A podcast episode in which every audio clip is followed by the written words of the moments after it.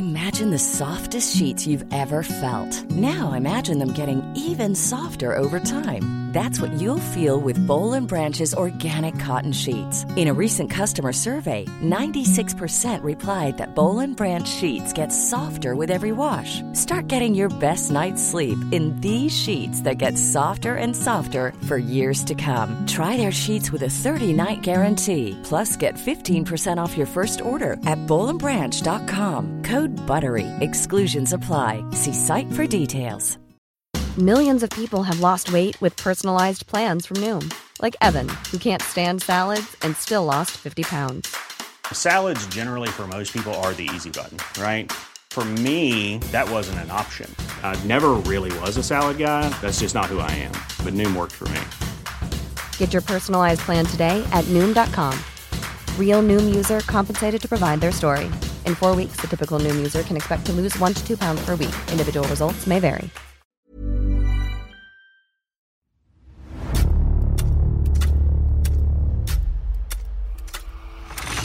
La nota roja en la prensa. Acontecimientos que conmocionaron a la sociedad. Esto es Archivos Secretos de la Policía.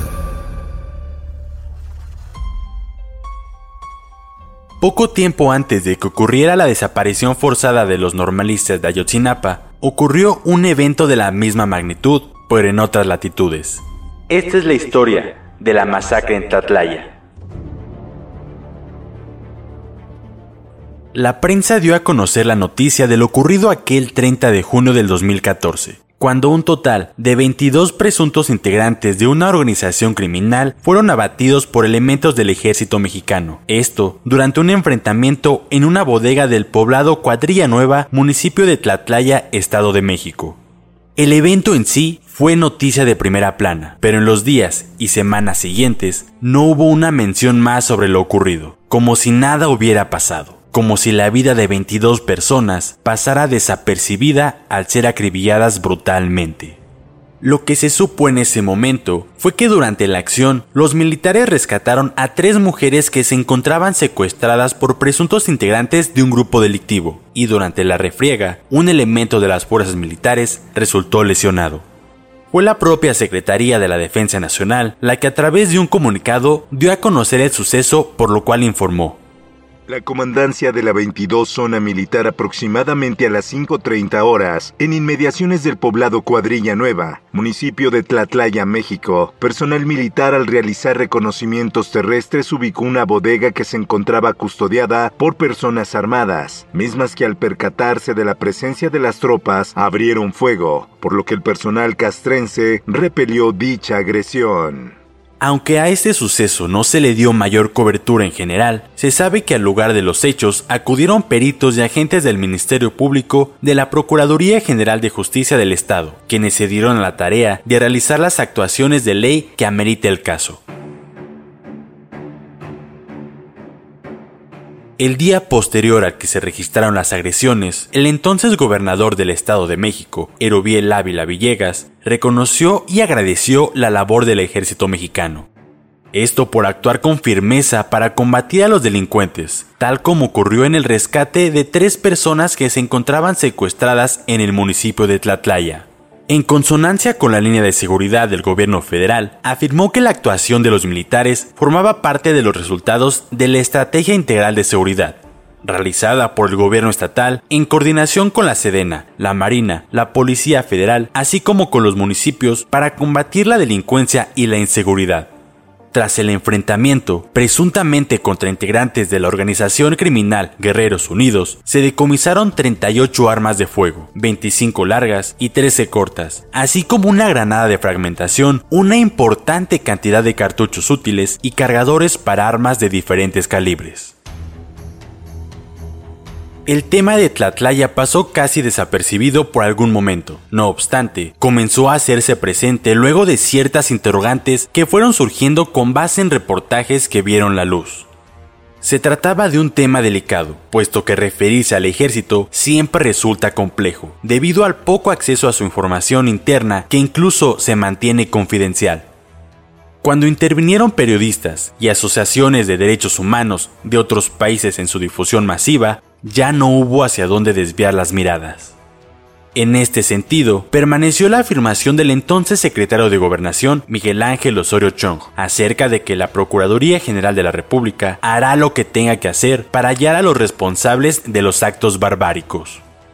El deseo de saber qué fue lo que pasó realmente aquella madrugada en Tlatlaya se incrementó debido quizá a dos factores. Por una parte, la organización Human Rights Watch lanzó una condena que partía de la premisa acerca de que el saldo de un solo herido entre los militares no guarda proporcionalidad por 22 bajas de los presuntos delincuentes.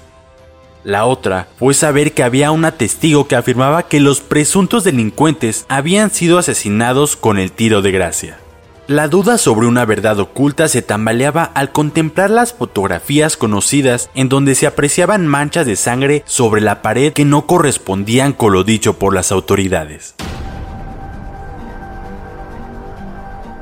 En comparecencia ante diputados federales, el 26 de septiembre del 2014, sobre el enfrentamiento acontecido en junio pasado en Tlatlaya, el secretario de Gobernación, Osorio Chong, refirió que la investigación por parte de la Procuraduría General de la República sería transparente y que de comprobarse conductas inapropiadas de militares sería un caso aislado y no reflejaría el comportamiento de las Fuerzas Armadas indicó que la PGR siguió con la investigación del caso y la averiguación previa quedó abierta en todo momento.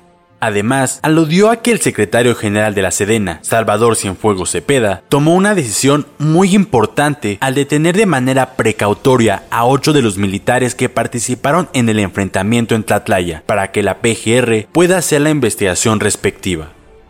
El 30 de septiembre del 2014, en plena efervescencia por el caso de los normalistas desaparecidos de Ayotzinapa, el entonces procurador de la PGR, Jesús Murillo Caram, informó en conferencia de prensa la aprehensión de tres militares por homicidio en el caso Tlatlaya.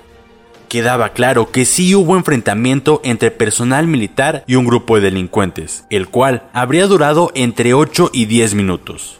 Sin embargo, tras esa refriega ingresaron tres elementos militares, quienes realizaron una secuencia nueva de disparos sin justificación alguna. A principios de octubre del 2014, la sangre corría como río por las venas abiertas de la República Mexicana, en especial en Tierra Caliente. El combate al crimen dejaba su estela de muerte y tras esta la imagen de los soldados que parecían estar excedidos en su labor de combatir al crimen organizado, hasta llegar a matar. Luego de cuatro meses llegó un indicio de justicia, porque al menos se reconocía la participación del ejército en la masacre y se había logrado detener a varios elementos de la milicia, quienes esperarían su cita con la justicia. Fue la Comisión Nacional de Derechos Humanos la encargada de dar a conocer que 15 de las 22 personas muertas en Tlatlaya habían sido privadas de su vida por fuerzas federales, a pesar de que se habían rendido. El asesinato de aquellas 22 personas por parte de elementos del ejército constituía una de las peores violaciones a los derechos humanos, por lo que se emitió la recomendación a la Sedena. El día de los hechos en Tlatlaya, se alteró la escena del crimen con la intención de simular que las muertes habían ocurrido en un contexto de enfrentamiento, lo cual no ocurrió tal como lo narró en su momento el comunicado que ofreció la Sedena tras la matanza. Los cuerpos habrían sido movidos de la ubicación en donde se encontraban y cambiados de posición. Además, quitaron de la escena del crimen tanto teléfonos como equipo de telecomunicación, es decir, se había limpiado en cierto sentido y acomodado la escena tétrica.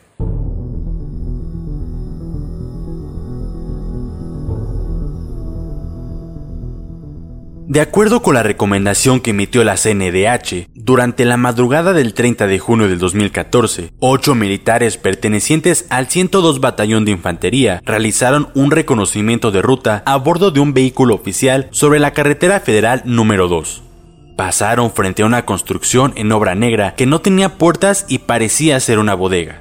El sargento segundo de infantería se dio cuenta de que había una persona armada cuidando las inmediaciones del inmueble, informó a sus compañeros y detuvieron la marcha del vehículo en el que viajaban.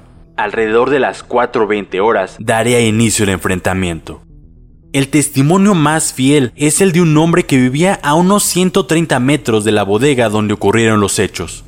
Señaló que los militares habrían sido quienes primero recibieron las agresiones por parte de las personas que estaban adentro de la bodega y por tal motivo repelieron el ataque. No obstante, lo relatado por las fuerzas castrenses se invalida con la versión que aportó una sobreviviente y testigo de los hechos. De acuerdo con lo que ella vivió y vio, habrían sido los militares quienes dispararon primero, mientras en el interior de la bodega al parecer todos dormían. Se estableció que el intercambio de disparos duró entre 5 y 10 minutos, ya que las personas en el interior de la bodega se rindieron pronto. Esto fue lo que declararon tres mujeres sobrevivientes que presenciaron el enfrentamiento, las que presumiblemente afirmaban que habían sido plagiadas. Comienzan a surgir dudas, ya que una de ellas declaró que estaba en la bodega porque había ido a buscar a su hija, en tanto que las otras dos dijeron que habían sido secuestradas. Esas dos mujeres terminaron presas debido a que según la CNDH se obtuvieron sus primeras declaraciones mediante tortura con la finalidad de que aceptaran una relación con la gente que había fallecido en la bodega. Un testigo contó que aquella madrugada escuchó dos tipos de disparos, unos que fueron pausados y otros en ráfaga. Además, contó que alcanzó a escuchar gritos, durante la balacera, los militares esperaron afuera de la bodega alrededor de 20 minutos, hasta que uno dio la orden de que ingresaran. Entre las 4.50 y las 5 horas, los milicos entraron a la bodega, aunque el número de los que ingresaron es incierto. Se establece que ahí encontraron en total a 5 personas, 3 mujeres y otras 2 amarradas, quienes presuntamente estarían en calidad de secuestrados. A partir de ese momento, aproximadamente una hora, entre 5 y 6, se escucharon disparos aislados.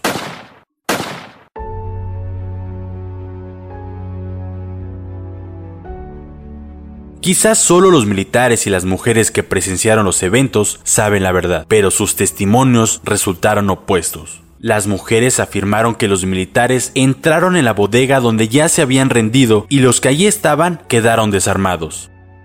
Los fueron sacando uno por uno. Luego los obligaron a hincarse, a decir su apodo, su edad, su ocupación, para finalmente dispararles. Puedes escuchar este y otros podcasts OM en Apple Podcast, Spotify, Google Podcast, Acast, Deezer, Amazon Music y seguir la conversación en la cuenta de Twitter arroba podcastom o al correo podcast. Esta es una producción de la prensa y el Sol de San Luis para Organización Editorial Mexicana.